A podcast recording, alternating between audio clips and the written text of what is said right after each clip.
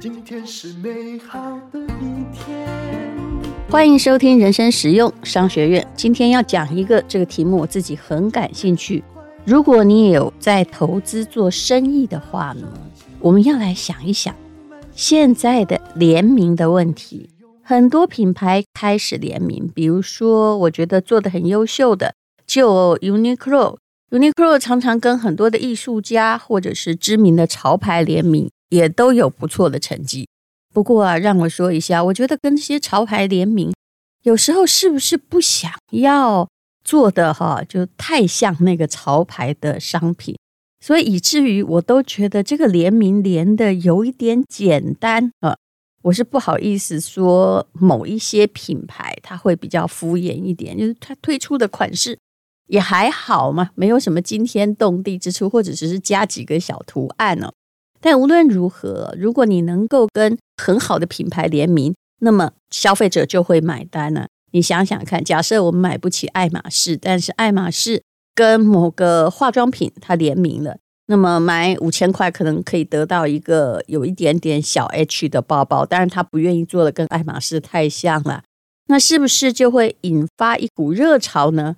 当然，这个案例是我想象的。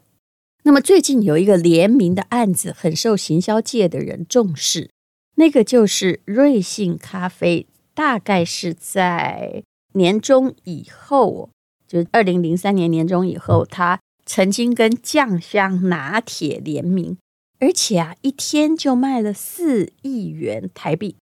说真的，这个联名背后一定有了不起的运作，为什么呢？这茅台可是一个非常昂贵的品牌，而且。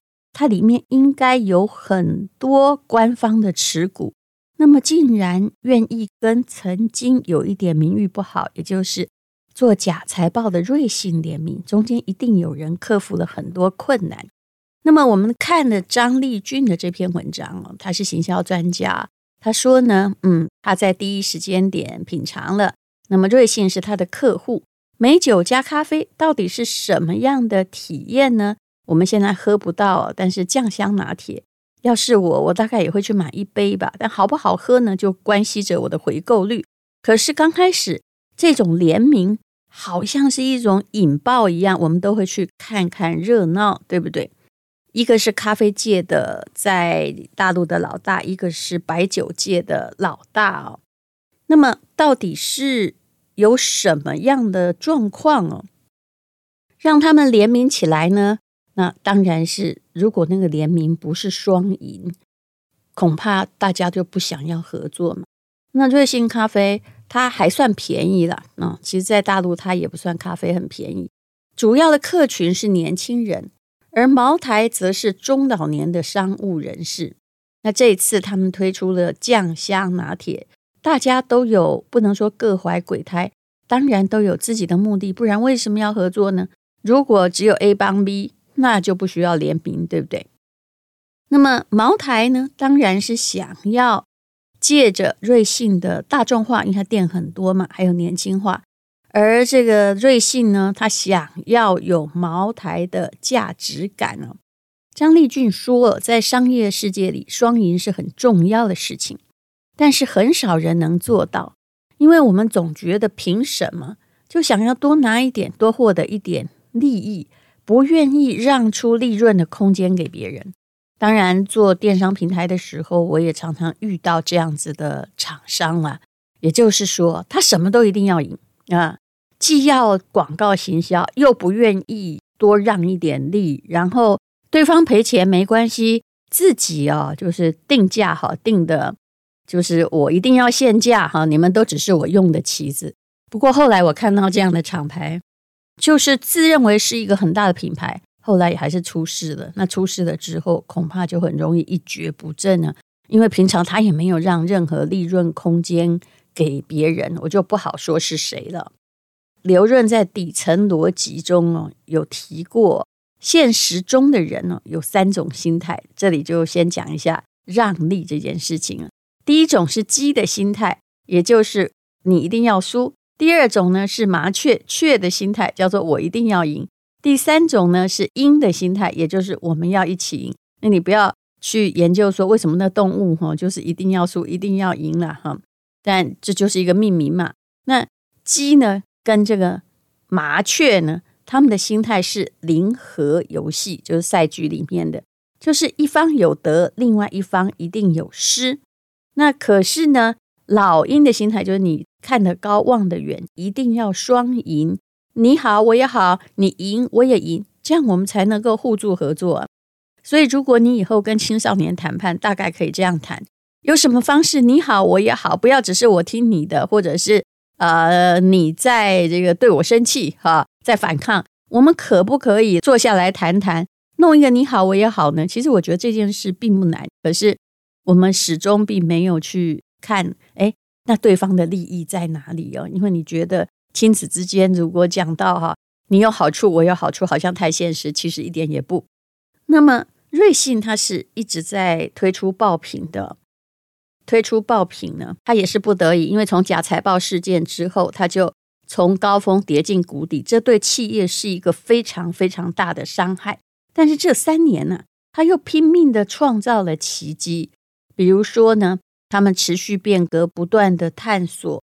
然后产生了深椰拿铁、什么深酪拿铁，还有酱香拿铁等爆品，而且这次跟茅台的联合，你觉得到底是茅台获益还是瑞幸获益？我相信一定是瑞幸获益嘛。茅台只是打了他的年轻人的知名度啊，让年轻人想要去抒发一下他们对茅台的向往，让大家买不起了，借由喝一杯拿铁。但是对于瑞幸而言，这是铁铮铮的业绩哦。谈到了联名，呃，我稍微去查了一下资料啊，有一位行销专家叫做林天鸿，他也是大陆很厉害的行销专家。他当时曾经哦做过一个 IP，比如说在这蛮久了，二零一六年的忍者龟的 IP，忍者龟进中国。怎么办呢？于是他做了中国版特别海报啊，他把这个忍者龟，说真的，忍者龟真的是很难，就其貌不扬的男主角，我实在没有很喜欢他们。可是呢，他竟然把这四只看起来长得没有差很多的乌龟，跟中国的古典元素结合，比如说把它放在《西厢记》里面呢，放在风调雨顺哈这个四大天王里面呢，放在《西游记》里头。于是呢。哎，大家就刷屏了，说：“哎呀，那个本来呀，这个是崔莺的，变成忍者龟耶，真有趣啊！”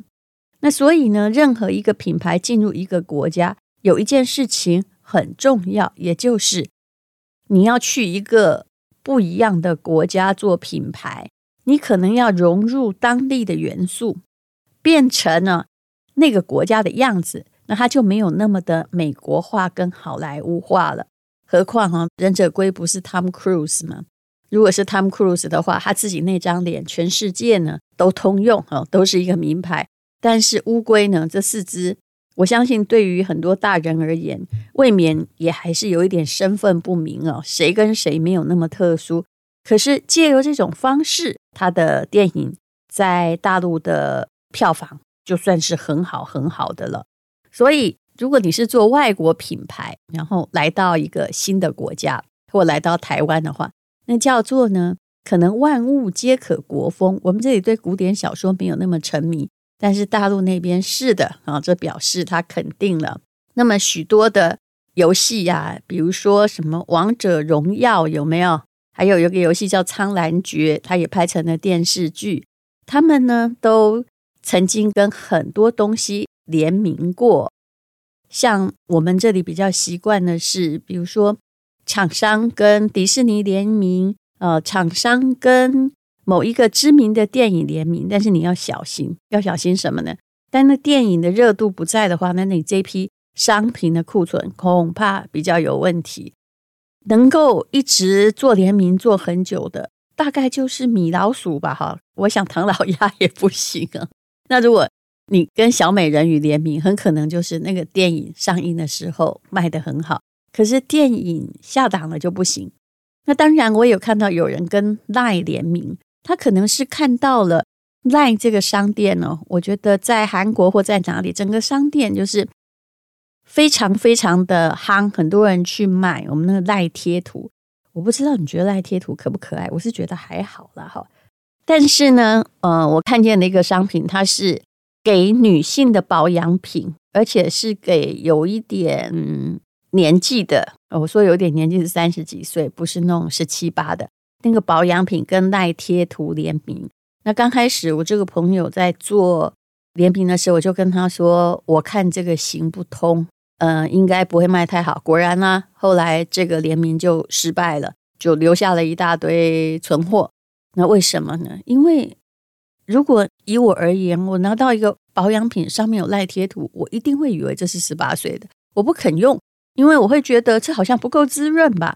那十八岁的看到那个价格，恐怕我觉得这是女性的心理问题。十八岁的女性她没有要用十八岁的保养品，她总希望呢用某种低价位，但是买的看起来有高级感一点呢。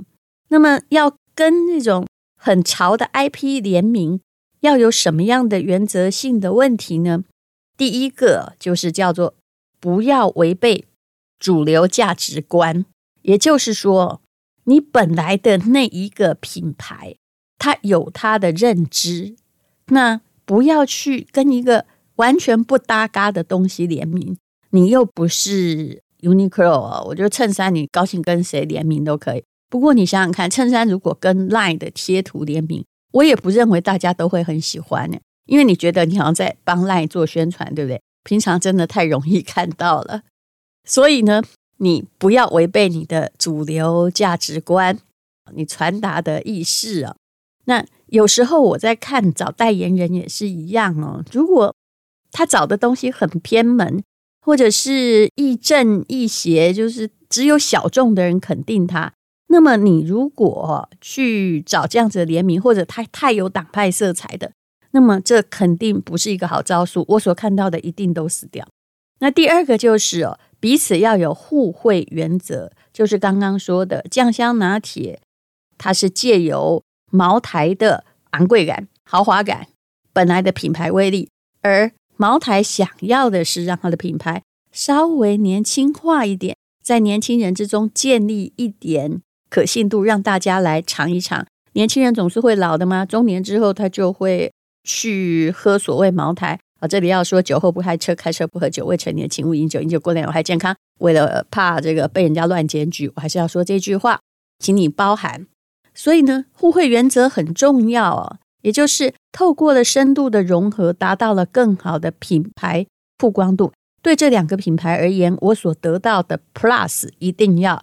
超过 minus 啊，那这个跟那个品牌便不便宜没有关系。你常常看到就是一个昂贵品牌跟一个便宜但是非常大众、比较能够推广的品牌产生联名。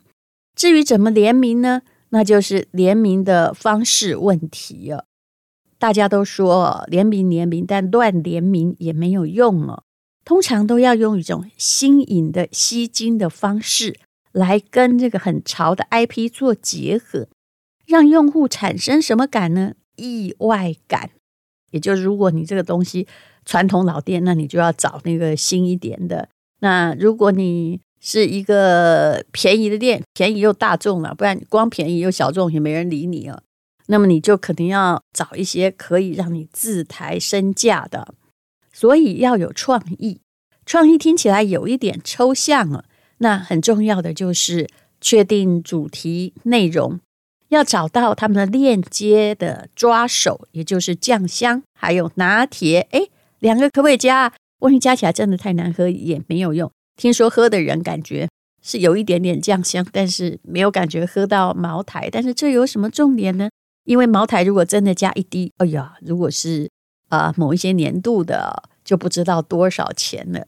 比如说有一年的七夕。情人节，这位林天红呢，就跟这个 LINE 的布朗熊合作，那合作了七夕主题的活动哦，整个感觉也不错。我不知道大陆有没有用 LINE 啦，但那只熊刚刚有说过嘛，它不一定会制造成功的联名。可是这次跟他联名的是什么呢？是上海的古老园区，叫做豫园。那这个园区是真的很老很老了，后来商业状况。在没有开始创新以前，也就像个卖嗯欧米亚给的给观光客的老街道吧。那可是呢，他们后来有了布朗熊之后，那就变得活泼可爱，也就是让人耳目一新，觉得哎呀，这么老的一个地区，怎么会跟新的潮 IP 联名呢？所以这就是一定要有创意，那个这个创意可以很新，也可以复古。联名是一个好招数，至少在网络行销上可以做得很棒。